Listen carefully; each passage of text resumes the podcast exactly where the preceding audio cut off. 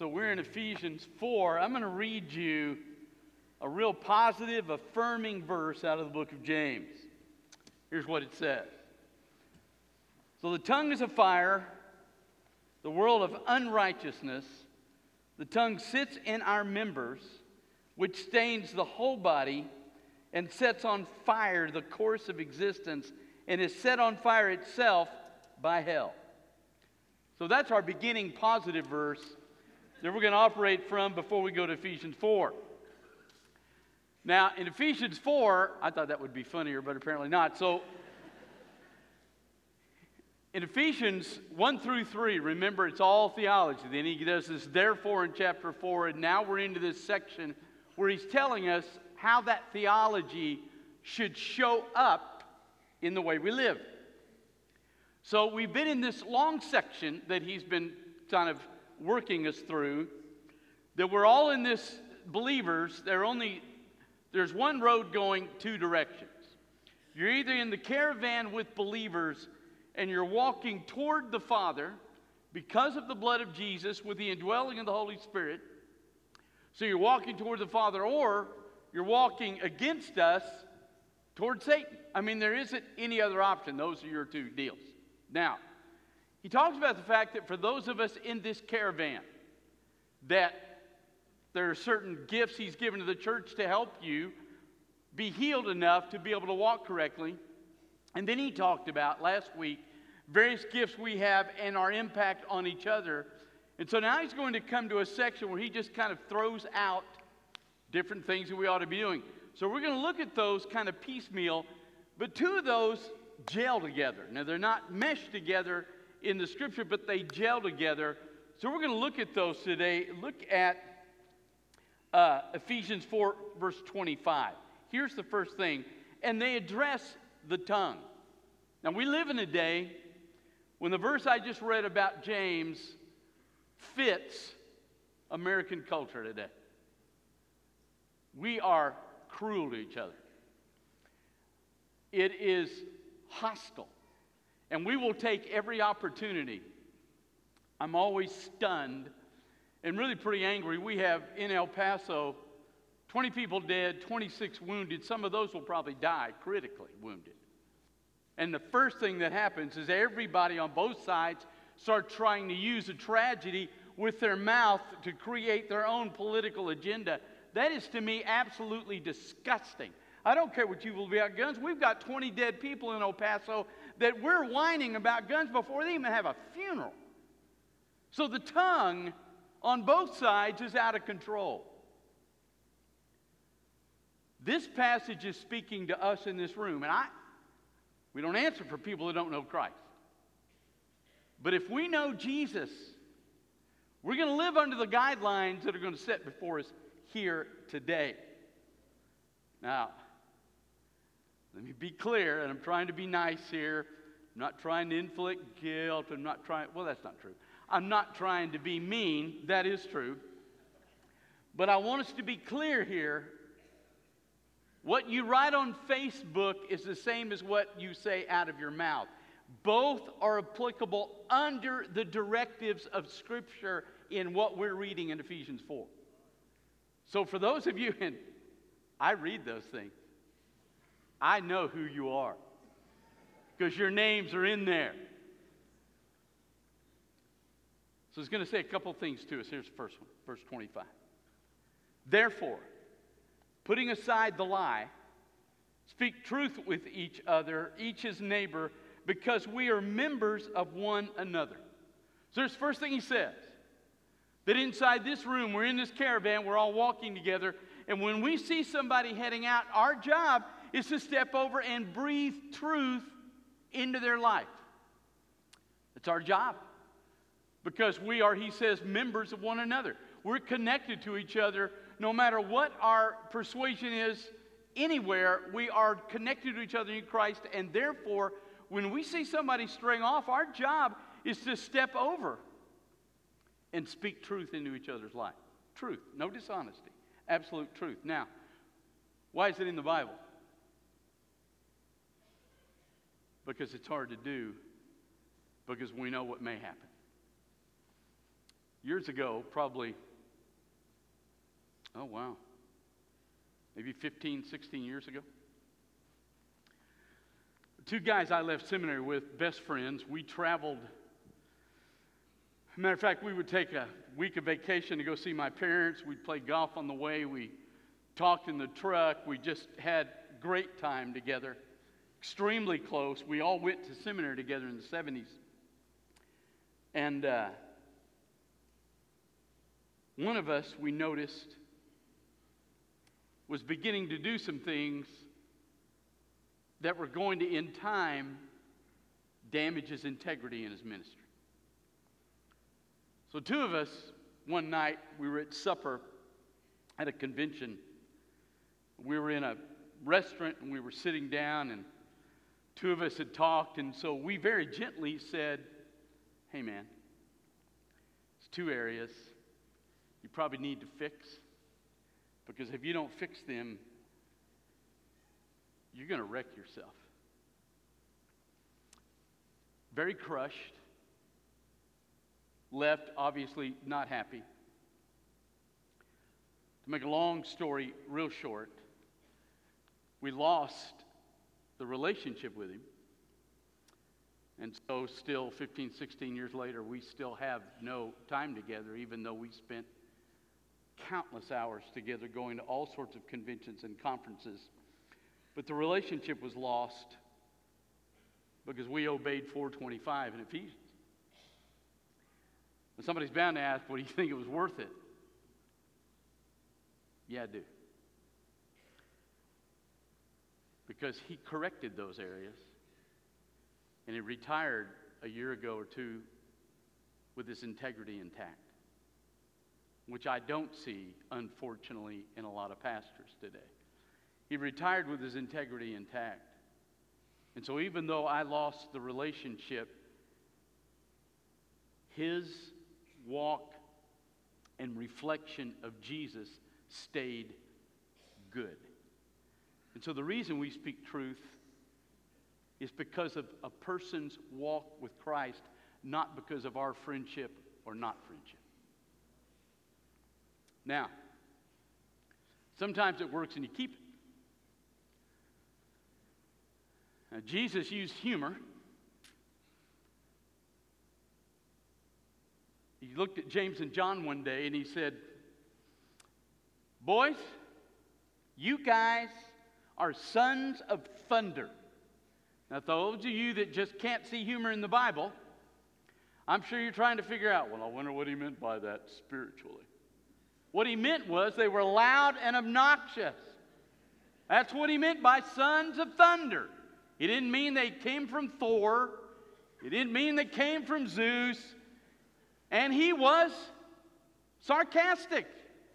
He was teasing. But clearly saying, hey, you guys are wearing me out.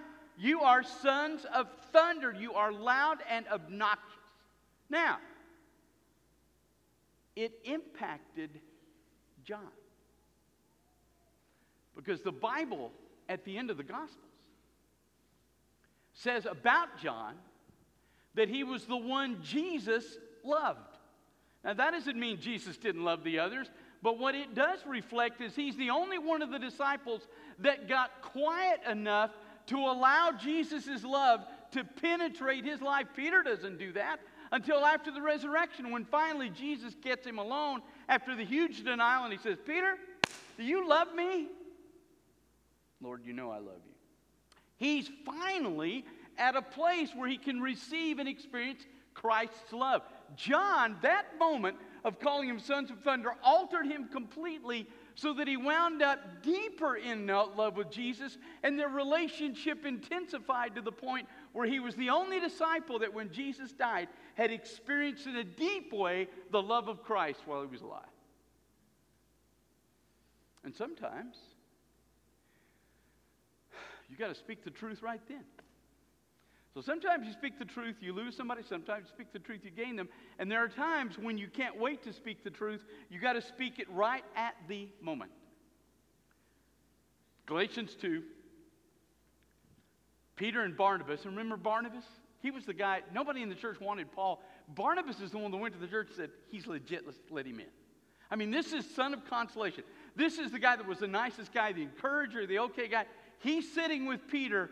They're having some barbecue. And they're sitting in this place with a bunch of Gentiles. So they're having a great time. They're talking about the no hitter in Houston. Thought I'd get that in there somewhere. So they're having a great time, and all of a sudden the door opens, and some Jews walk in. They come in and they give this to the Gentiles, and Peter and Barnabas jump up and kind of walk over and go, Who let those Gentiles in here?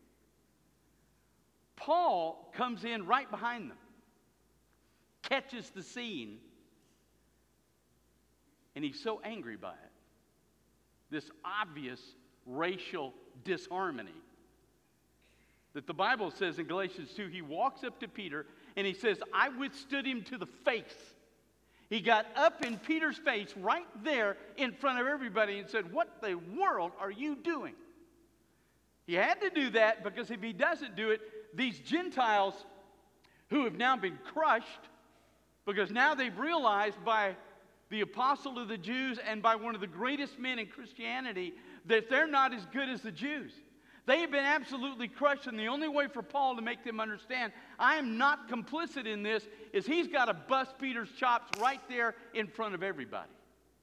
So understand, we have a responsibility in this room to bring truth to each other's life.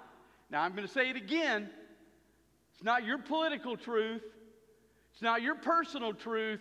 It's absolutely what the scripture says. Don't come to me and tell me I can't wear a fishing shirt when I preach. And I will tell you this I have to wear a coat and tie four days a week. Oh, stop it! I don't want to hear any applause. There's always one Methodist in every crowd. So sometimes we've got to speak the truth with each other, even right then. Okay? So our job, biblical truth, is when we say somebody heading off, we're going to bring truth to their life, no matter what the cost might be. Now, here's the next thing we're going to do. Look at verse 29. Every rotten word, don't let it come out of your mouth, but instead, if there's anything good to be said that will edify those who need it, do that that it might give grace to those who are listening. Now, rotten word.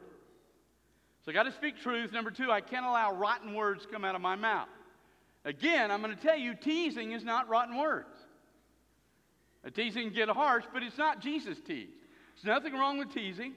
Somebody bought me a shirt for sports camp that said, sarcasm. It's how I hug. There's some truth to that.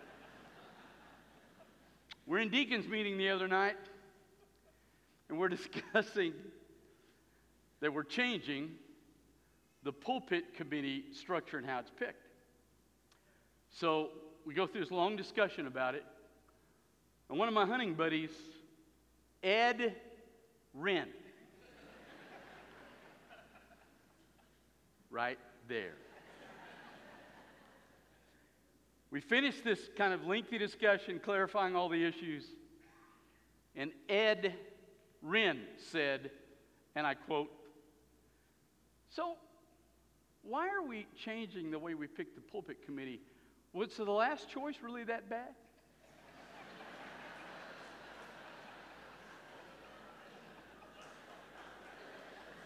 no, no, no, no. Yeah. You people are pathetic. And that's biblical truth right there. I'm just sharing it from my heart. So there's nothing wrong with teasing. Okay? That's not a rotten word. There's nothing wrong with teasing. Rotten word, though, is anything that does legitimate damage to somebody else's life. Like, for example, gossip. Had a lady in seminary, a wife of one of our friends, who was great at stopping gossip. We're sitting there one day, and I had some juicy gossip about some seminary student. And so I started repeating it, and I got about halfway through a sentence, and she said something like, Did you see how well the Cowboys played the other night? And I'm thinking, well, she didn't hear me. So I start back on my juicy gossip, and she went back to the Cowboys. I'm a little thick, so it took a couple times for me to realize she's not going there with me. She's not going where I'm going in the gossip, and so we don't gossip. We don't let rotten stuff come out of our mouth. But here's what we do if there's any good where there's a need for building up, our lips bring good to people where they need building up. And here's the deal okay? When you meet Christ, the blood of Jesus covers your sin, the Holy Spirit indwells you. And you get on this caravan and you start walking toward God. Now, there's coming a day when you die and you go home to be with Father, and then He's going to come back and clean this whole mess up. And when He does, no more mess. No more problems, nothing. But until that moment, you're walking on this road, right? Listen, we're in a world that's broken. And we're in a world that's broken with broken people. So when you walk in this world, there's not a one of us ever walking down in this caravan that is not at some point going to get stung, cut, bitten, or somebody hurt their feelings. There's none of us that isn't at some point going to need somebody to come into our life and breathe a word of encouragement that we need. So we have that responsibility to each other. When I do weddings, a lot of times you have a middle aisle. And it's the perfect picture of the Old Testament covenant. In the Old Testament, it was called not enacting a covenant, but cutting a covenant. What they would do they had two parties that were enacting a, a, covenant. They were making a deal together. They would take an animal and they would cut it in half and they would spread the pieces out. PETA was not there in Israel. So they would cut the animal in half, put the pieces out, and the parties making the deal would walk between the halves of the animal with basically the visible statement being if we break this covenant, then you do to us what happened to the animal. And on both sides would be the people with this person and the people with this person, and their job from that day forward, now listen, was to encourage these people to live out the covenant they made. When a wedding comes, what's the old thing you used to do? Sit on the groom's side, sit on the bride's side, whatever it is, but whoever you know in that wedding, when you go to a wedding, You have a responsibility out of that wedding to go home, remember the name of the person you're connected to in the wedding, and make sure you breathe them to the Father in prayer, and that when you have ample opportunity, you encourage them in that. So we have this responsibility. We're to encourage people where they need it. Not a day at some point that one of us doesn't need somebody to come along and bring some encouragement. Why? You're speaking grace to those who hear. What a great truth. None of us in this room that doesn't at some point need God's personal grace. It was a family big on adoption, and they adopted a young girl. She was eight she was troubled. She had come out of a home previously that had thought about adopting her. They kind of foster parented her for two years working toward adoption, but she was troubled and had some behavior issues. And they would go to Disney World every year. It was kind of the big family thing. And so when she would misbehave, they'd look at her and say, Well, you misbehaved, so you're not going to Disney World. So the family would go to Disney World and she'd stay at home by herself. She's like six and seven. So the family let her go, decided not to adopt her.